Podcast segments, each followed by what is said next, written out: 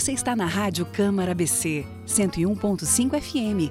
Começa agora Farol Criativo o seu programa semanal da economia criativa. De tudo um pouco sobre o universo da cultura e criatividade na cena de Balneário Camboriú. Eu sou Cissa Miller e vou estar com você semanalmente num programa independente produzido pelo BC Criativo e viabilizado pela Rádio Câmara BC, a primeira emissora legislativa do sul do país, com programação nacional e local e ênfase em notícias vinculadas ao legislativo, sessões, debates debates, além de música popular brasileira e clássicos internacionais.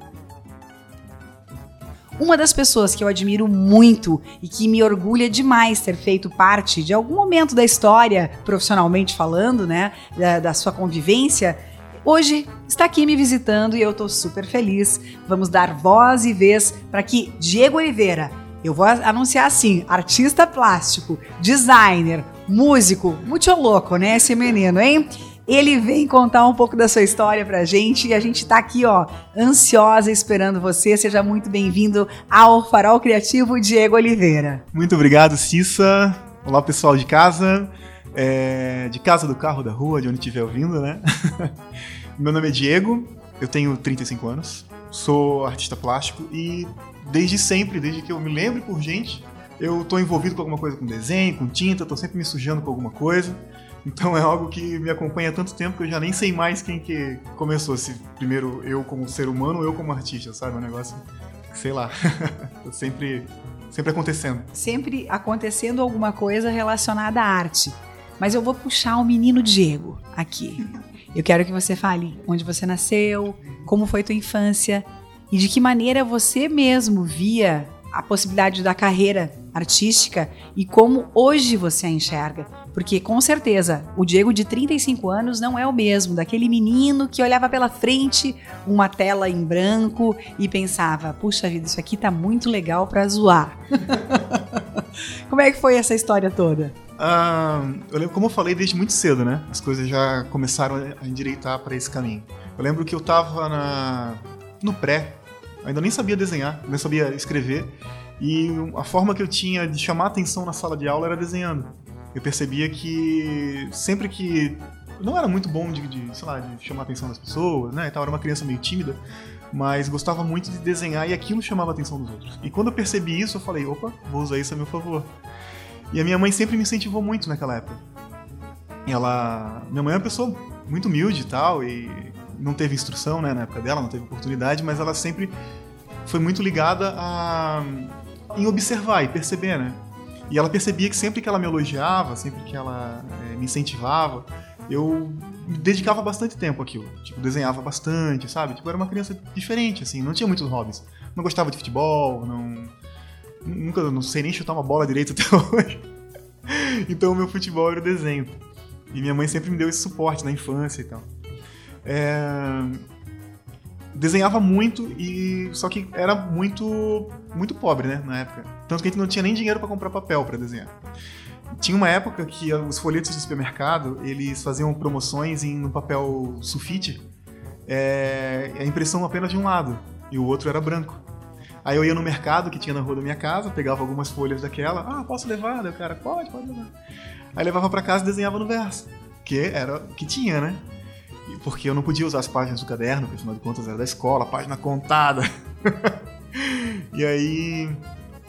Eu lembro que o meu primeiro portfólio, quando eu fui no jornal da minha cidade, quando eu tinha 14 anos, meu primeiro portfólio era inverso de folha de supermercado, de promoção.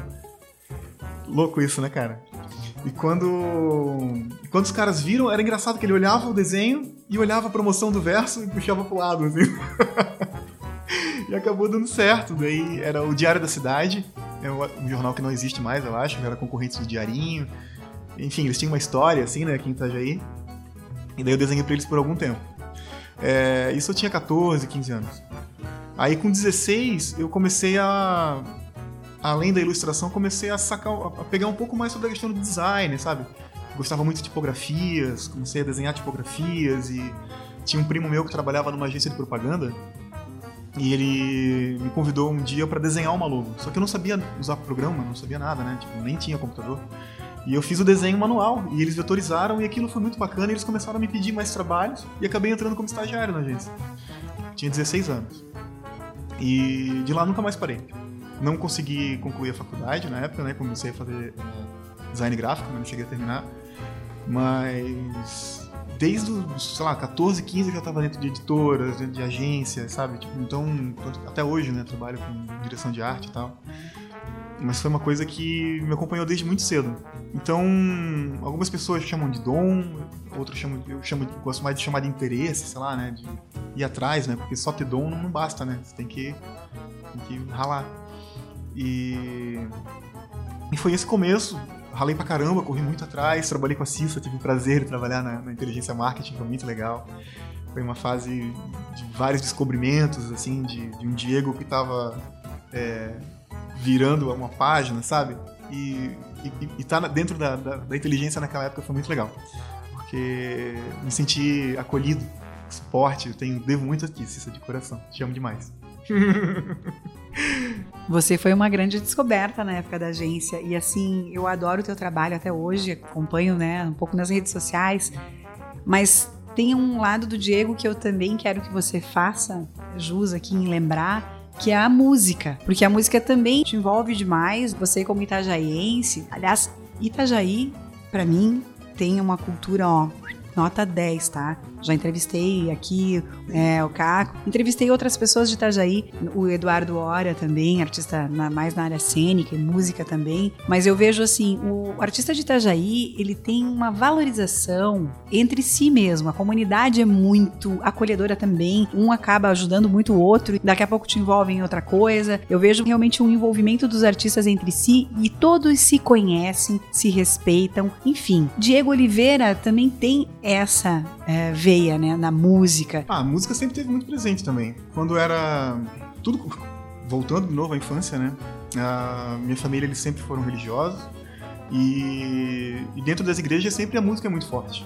E eu acabei, quando eu acompanhava minha mãe, chegava cedo com ela, tinha uma banda que ensaiava, uma banda dessas tipo de fanfarra, assim, né? trombone, trompete, uma barulheira.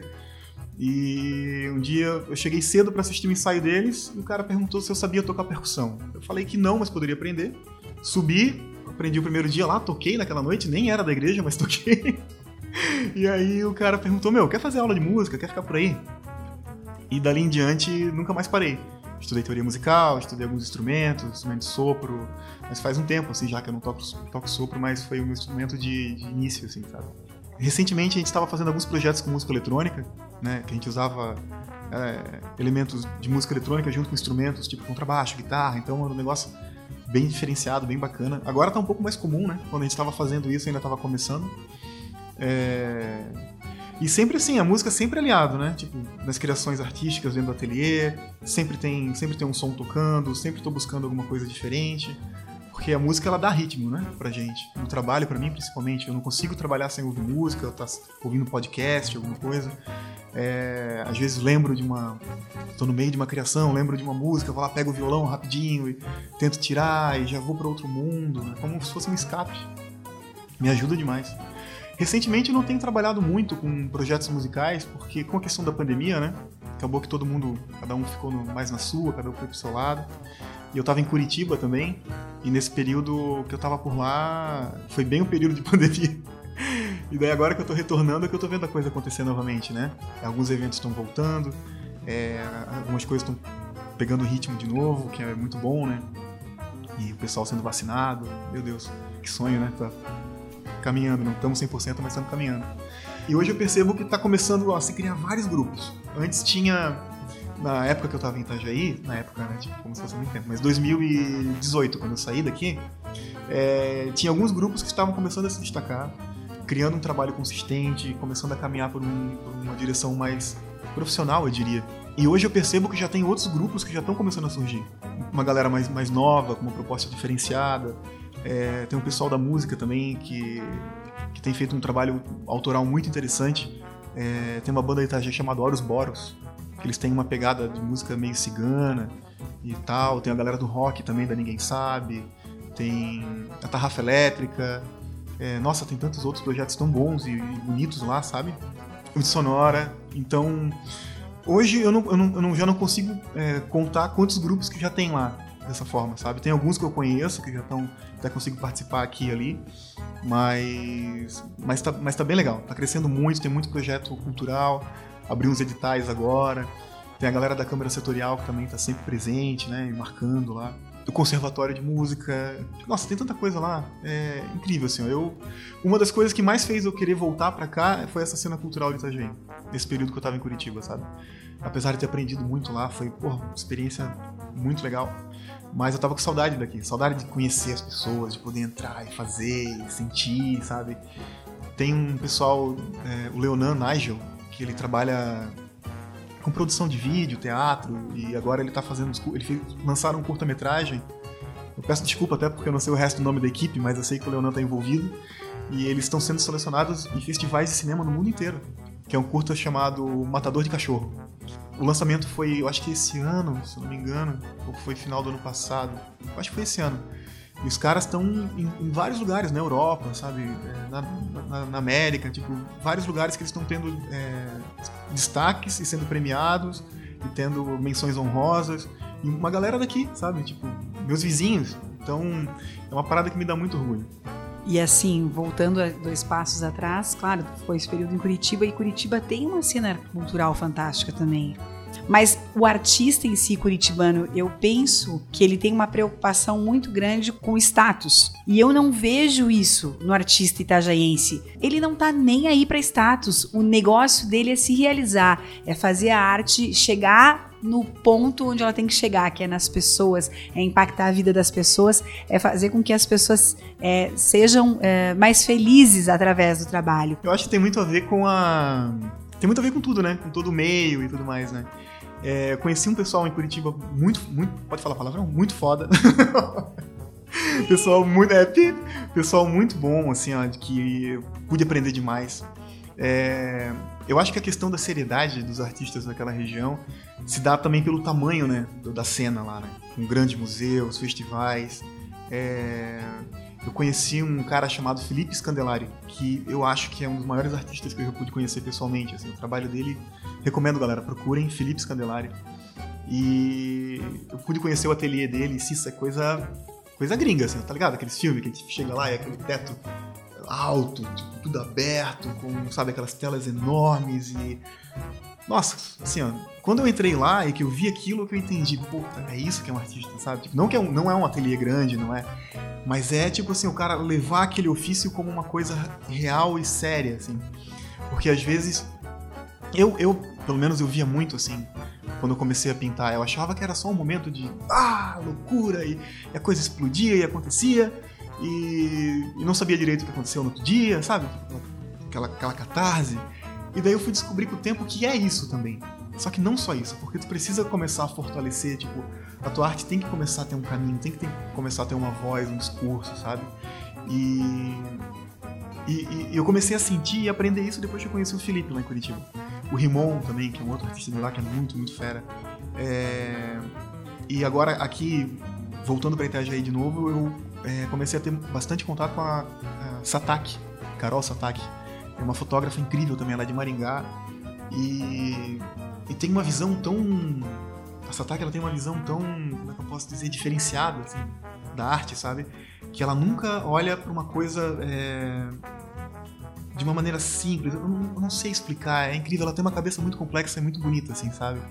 E eu tenho aprendido muito com ela. Tipo, sempre que ela vai, que a gente vai fazer um trabalho juntos e, ou coisa do tipo, eu aprendo demais com ela. Teve um dia que ela foi fazer um ensaio lá em casa com a Marília, a minha noiva, e, e daí foi, né, durante a pandemia, nós, puta merda, não aguento mais ficar dentro de casa, como é que a gente vai fazer um ensaio aqui, né? Tipo, e essa Taki, ela tem esse lance meio artístico, né, e tal. Mas, putz, será que vai ficar bom? Ela chegou lá em casa, e daí a gente ficou naquela. E, e como era um ensaio nu também, da Mar, daí ficou, ah, meu Deus do céu, né? Tipo, um ensaio nu, como é que fica e tal. A partir do momento que ela entrou lá dentro de casa, já chegou com aquela energia, aquela alegria, conversando e tal, não sei o quê. Quando foi ver, já estava clicando, já tinha colocado todas as cadeiras da casa, pra, perna para cima.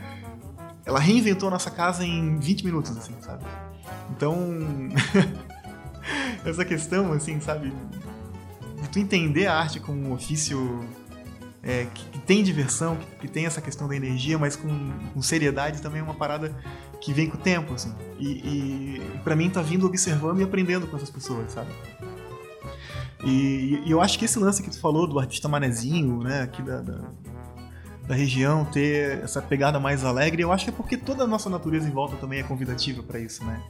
É, o mar, é, o calor, o sol, esse, essa questão de tu poder andar de chinelo, de tu não precisar se preocupar de pôr roupa pra ir na padaria, sabe? talvez essa despretensão que, que o artista mais metropolitano, cosmopolita ali, né, de estar lá na cidade grande, que ele precisa aparecer, então ele se torna mais competitivo. Eu acho muito legal quando a arte tira isso, sabe? Do artista, aquela, o artista que se permite viver a arte porque ele gosta, porque ele faz, porque ele sente prazer naquilo, e as pessoas procuram ele porque a arte dele simplesmente é de novo palavrão, foda. E, assim, é, uma, uma das questões que eu também percebo que a arte é um grande veículo, é uma grande forma de se tornar um ativista. Então, lá em casa eu tenho três trabalhos teus, né, que eu adoro. Um deles é aquele índio fantástico que não tem como não se apaixonar, que ele é um índio que é, tem um, é um retrato maravilhoso. Depois eu vou poder colocar, então, talvez até no podcast ali os links para o pessoal conhecer, tá? É, mas assim, aqui na rádio você vai ficar só imaginando mesmo, né? Como é que é o índio, ele é fantástico. E tem outros dois trabalhos bem do início da tua carreira. Uma, que é um primeiro retrato que tu fez de uma menina, não sei se tu lembra, até. É, ele tá, né? Eu, eu, eu, essa semana eu pintei a, a minha casa lá e acabei fazendo dele, o, levei ele para o lavabo. Mas tem também um outro retrato, ainda na fase de bastante retratos que você estava trabalhando naquela época ali, em 2015, 16 por aí, que até a minha irmã que gosta muito também de arte, ela é formada em belas artes, ela falou: "Poxa, esse retrato é lindo, mas a impressão que eu tenho é que a, a pessoa do retrato tá vomitando". Aí ela assim: "Por que que tu não conversa com o artista para ele apagar o vômito?" Eu falei, cara, eu nunca vi isso. Eu olhei para esse retrato a minha vida inteira. Eu adoro esse retrato e eu não vi vômito nenhum. É, mas não, não é, é porque eu não vi aquilo. Mas aí é que tá a força e o poder que a arte tem de fazer com que você interprete de acordo com o que está dentro de ti, o que né, tá na tua mente, no teu imaginário e tudo mais. E aí um pouco disso também para explorar uh, as coisas que a gente não tá gostando, as coisas que a gente não se acomoda, as coisas que nos deixam indignados e que nos levam para ação, porque a arte não deixa de ser um, um veículo também de comunicação para né, o passa fora que a gente quer dar muitas vezes, não é? Essa questão da arte ser uma forma de, de comunicação é uma parada muito poderosa e muito antiga. Uh, na época do Império Romano, as moedas ela vinha com o rosto do imperador nela para ela poder dar valor para aquela peça, sabe? Então, tipo, o, o retrato, essa questão do, da imagem, ela sempre teve ligada ao poder, desde muito tempo. Tanto que pessoa, apenas pessoas de muitas posses poderiam ter um retrato seu pintado naquela época, né? Era um negócio bem difícil de se conseguir é muito caro e tal. Tem vários filmes que falam sobre isso, tem livros também, e é, é eu já parei para pirar nisso na minha época de retratos e tava é, tentando entender, né, o que que o que que eu posso passar, o que que eu poderia passar quando eu ia fazer um retrato de uma pessoa, essa questão da energia, do poder e tal. E na, e na política e na, na, na sociedade, na cultura, é, também ela sempre, a arte sempre teve ligada a movimentos de revolução, sempre seja na criação de símbolos, na criação de, movimentos, na criação de, de, de música, sabe? É, é difícil você não ter um artista que seja envolvido politicamente, com alguma questão social. Uh, até tem alguns, assim, que se posicionam de maneira meio estranha, mas tu pode ver que é, é, é raro, assim. E não querendo dizer que a arte dos caras é ruim, você pode perceber que, que, que, que normalmente o discurso do artista está muito ligado à imagem do trabalho dele né? Por exemplo, é, se você conhece um artista antes e depois da opinião política dele, as coisas mudam bastante, assim, dependendo do qual lado você tá. Sabe? E, e a gente vive tempos que é necessário se posicionar, que não tem como deixar tudo isso que está acontecendo acontecer sem que a gente possa usar nossa nossa é, nosso espaço de fala, né? Como um lugar de trazer revolução, de trazer uma mensagem positiva, de trazer é, essa ideia de que as coisas não estão certas, não, né, não pode seguir por esse caminho. Eu tento, de maneira sempre assim, que, que não venha ofender a ninguém, mas eu sempre tento me posicionar, sabe? Sempre tento colocar minhas ideias, tento ouvir também, que é muito importante. Que tá muito difícil ouvir hoje em dia, né? Hoje em dia todo mundo quer falar, todo mundo tem uma opinião e ninguém se olha mais no rosto, é tudo através de uma tela, então tu pode simplesmente chegar e falar uma parada que, muito pesada para alguém que você não falaria se estivesse pessoalmente, saca? E essa questão das redes sociais aí deixou bem pesado assim as relações. Mas eu acho que se a gente souber lidar com educação, souber lidar com, sabe, com inteligência, com argumentos, é, a gente consegue passar por isso de cabeça erguida, saca? É, eu tenho eu tenho me orgulhado muito de artistas que eu sigo e que eu sempre gostei muito menos antes de saber o que eles antes de saber o que eles pensavam, né? E e eu tenho muito orgulho de ver que, tipo assim, puxa, eu segui as pessoas certas, saca? eu acho que tem isso, que se você percebe que. Não tem como, né? Você sente, né? Quando a vibe não é boa, quando. Enfim. E eu tento passar isso assim no meu trabalho. É recentemente eu tenho pedido, recebido muitos pedidos de encomendas de retratos e tal. No começo da pandemia eram mais pessoas que começaram a ficar muito tempo dentro de casa e viram que tipo, pô, tá faltando uma arte nessa parede, tá faltando uma cor. Aí começou a vir muitos pedidos inusitados, coisas que eu nunca fiz, bem bacana. Só que nessa altura eu tenho feito muito retrato de pessoas que faleceram por causa da, da pandemia e tudo mais. Né? Então eu comecei a refletir muito sobre isso nesses últimos dias, nesses últimos meses, com essas situações e isso tem me dado também a oportunidade de me reinventar, sabe? Porque o que as pessoas deixaram foi só a lembrança, né? Deixaram as lembranças, momentos, é, os sorrisos, né? As palavras que ficaram, gestos. Então, eu tenho tentado trazer agora, quando eu vou fazer algum retrato, que seja algo que tenha muito mais a ver com a emoção do que com a forma física, digamos assim mais com a ideia, sabe? Com a mensagem que aquela pessoa deixou, do que, ah, um retrato perfeito, com aquele olhar, aquele jeito que, sabe? E eu tenho sentido que isso tem tocado muito nas pessoas que têm, que têm feito essas encomendas, meus clientes e tal. E eles têm falado que, cara, parece que eu sinto a energia dela aqui dentro, saca? É, demais. Eu tenho, tenho aprendido demais, assim, sabe, com, com essa questão. Eu sempre, eu sempre levei muito a sério essa questão dos retratos. Por mais que no começo eu ficava, ficasse um pouco tenso, porque eu me preocupava muito com, ai, tem que ficar parecido, né?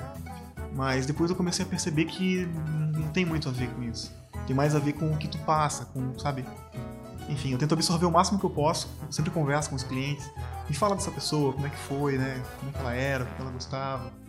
E, e é, muito, é muito bonito ver as pessoas falarem das pessoas que, ela, que, ela, que elas amam, que se foram. E isso mexe demais comigo. E, bem, enfim, espero que eu esteja conseguindo passar né, essa, essa energia né, que as pessoas realmente gostariam. Mas, enfim, é um trabalho espiritual, é, vai além só de tinta e tela, sabe? É um negócio muito além. Eu creio até que o fato da gente estar junto hoje aqui não é em vão, né? Eu penso que a gente tem essa responsabilidade como pessoas que têm acesso à informação, como a gente tem e que procuram se orientar pelo justo, pela justiça, enfim, a gente procura ter um senso crítico para se tornar justo porque a ética também tem todo um padrão, a gente não pode dizer o que é certo e é errado, mas a gente sabe o que não está certo, o que não está errado. E realmente, essas mortes aí pelo Covid e essas pessoas que partiram, certamente se sentiriam muito mais é, aliviadas se pudessem ver que a família ficou com algo de maior valor de tudo que elas tinham. Então eu quero parabenizar o teu trabalho, assim, Diego, de coração, porque sabe que uma vez a gente estava conversando sobre isso, você até chorou durante a. Você estava me contando e acabou chorando porque foi uma experiência muito forte né, com essa história de quem era a pessoa que estava sendo retratada, né, por você. E eu quero até, a gente vai vai deixar o teu contato aqui, faço questão que as pessoas vejam o teu trabalho e que possam te conhecer. Como é que tá esse momento agora? Eu vi alguns trabalhos também teus de natureza morta bem interessantes, uma outra linha de trabalho, parece que tu também tá passando por mais uma transição aí pós-pandemia. Essas transições nunca acabam, né? E eu acho que só vai acabar no dia que eu morrer. É, até tava ouvindo alguém falar esses dias, eu não lembro onde é que foi, foi num podcast aí, alguém muito mais inteligente do que eu, disse que você consegue avaliar muito mais fácil a, a, a trajetória de alguém quando ela acaba, assim, porque durante a vida dela não tem como você avaliar para onde que ela vai, sabe? Porque aquela coisa, tem vários ventos que sopram, né? Eu, eu assim, como eu, quando eu comecei, eu gostava muito de, de uma pegada mais caótica, tipo Jean-Michel Basquiat, que tinha aquele lance. Para quem conhece o Basquiat, para quem não conhece, pesquisa, é muito legal. Parece que foi uma criança que desenhou, só que com muita energia, sabe? E aquilo, naquele momento que eu tava passando, me ajudou a tirar vários nós, assim, da minha, das minhas emoções, né? Quando eu pintava naquela pegada. Então. Conforme eu fui mudando, eu percebo que conforme eu fui, é, assim, sei lá, percebendo as angústias de uma maneira diferente, vendo as coisas, né, de uma forma, de outros pontos de vista, né? Porque às vezes a gente precisa tomar distanciamento, né? Pra poder observar melhor. Eu percebi que a minha arte foi ficando mais leve também, foi tendo um, um caminho diferente. Então, às vezes eu às vezes eu me aventuro por, um, por uns abstratos, às vezes por umas paisagens. É, eu tenho tentado desconstruir as minhas figuras. Sempre, sempre tentei, né? Nunca gostei de fazer um negócio muito certinho. Mas é, eu tenho tentado fazer tipo, figuras físicas, tipo humanas, corpos, de uma maneira desconstruída, além do que eu já fazia. Colocando muitos braços e, e mãos com vários dedos e, sabe? Uma viagem assim que às vezes a pessoa olha e tipo numa mesma tela tu vê 10 histórias acontecendo. Tem uma que eu fiz ali num bar em Itajaí, o Massas. Massas Beer, fazendo aquela propaganda. É, que várias pessoas já me falaram, cara, meu, pra, todo lugar que eu olho tem uma história diferente sendo contada. E daí eu, daí eu até perguntei, tá, e que, que nome vocês dariam para essa tela? Aí falaram multiverso. Porque. É, acho que foi um pouco disso que eu quis passar. Que, acho que todo mundo é um multiverso. Né? dentro da gente acontece tanta coisa, né? E a gente. E, nesse lance de estar tá sempre acontecendo alguma coisa e sempre alguma coisa está em transformação, eu acredito que a forma que eu me manifesto, que eu pinto e que eu retrato as coisas também acabam se transformando assim nesse caminho. E os meus trabalhos também vocês podem encontrar na, no, Instagram, é Diego do Sol, Diego do Sol com um mesmo.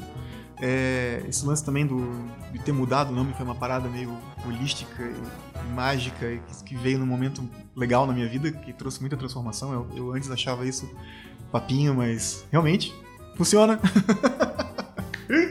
e no Instagram você consegue encontrar lá alguns trabalhos. É, o meu site está em construção faz um tempo, preciso criar vergonha na cara e fazer esse negócio funcionar. Mas pelo, pelo Instagram você consegue me achar bem facinho. Diego do Sol. Diego do Sol. Ah, muito massa, cara. Vamos lá, né, pessoal? Vamos acessar o Instagram, vamos conhecer o trabalho do Diego. A gente está tá caminhando para o encerramento, porque é, aqui é jogo rápido, é meia hora, mas a gente creio que contemplou todos os assuntos. Eu tinha falado dessa transição de carreira, é, ou não é de carreira, porque você continua acumulando o teu trabalho na área da comunicação, mas eu vejo que você está muito mais firme agora e mais envolvido com a arte em si. Eu quero fazer até jus também ao teu trabalho, mais uma vez. Por favor, conheçam o trabalho mediúnico do Diego. que vale muito a pena. Obrigada pela tua presença. O Farol Criativo se sente muito honrado com você aqui. Isso, eu que agradeço. Obrigado de coração. É... Peço desculpa pelas gaguejadas. Eu, eu sempre, quando venho no carro, venho decorando, falando tudo certinho. E não, chega lá e. Aí chega aqui, assista com essa voz maravilhosa. Daí, ai meu Deus, eu não sei nem falar direito. Mas é isso, galera. Muito obrigado. Né? É, fico muito feliz com o convite. E fazer parte de, de toda essa galera que já participou, para mim, é uma honra. Espero poder voltar outras vezes. Você ouviu o Farol Criativo, programa semanal aos sábados às 10h30, com reprise nos domingos às 14 horas. Caso desejar ouvir este e outros episódios no Spotify Farol Criativo, siga-nos nas redes sociais, Instagram e Facebook.